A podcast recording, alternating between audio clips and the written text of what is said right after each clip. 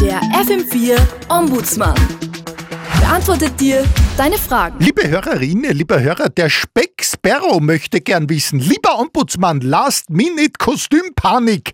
Meine Tochter wollte sich heuer zu Fasching als Radio verkleiden, aber jetzt will sie auf einmal als Podcast gehen.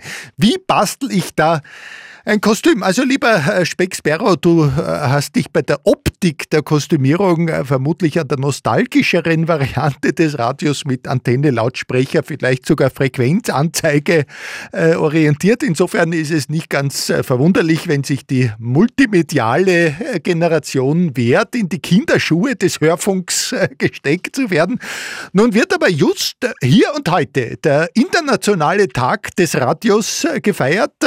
Hurra! Und äh, da sich der Podcast aus der langen Tradition des Radios ja erst herausentwickelt hat, besteht das grundlegende Upgrade wohl in erster Linie darin, dass etwa der FM4 Ombudsmann als Podcast nicht mehr zufällig in aller Früh, äh, sondern genau dann und dort äh, hineinklingt in die Ohren, in denen akut auch ein entsprechender Bedarf äh, identifiziert werden kann. Deine Tochter, äh, lieber Specksperro, kann also getrost im geplanten Kostüm verbleiben und sich in ein paar Schritten zum Podcast Podcast wandeln, indem sie sich als Radio einfach nur zu den Menschen hinbewegt, bei denen sie auf Anfrage mit ihren Inhalten gehört werden möchte. Servus!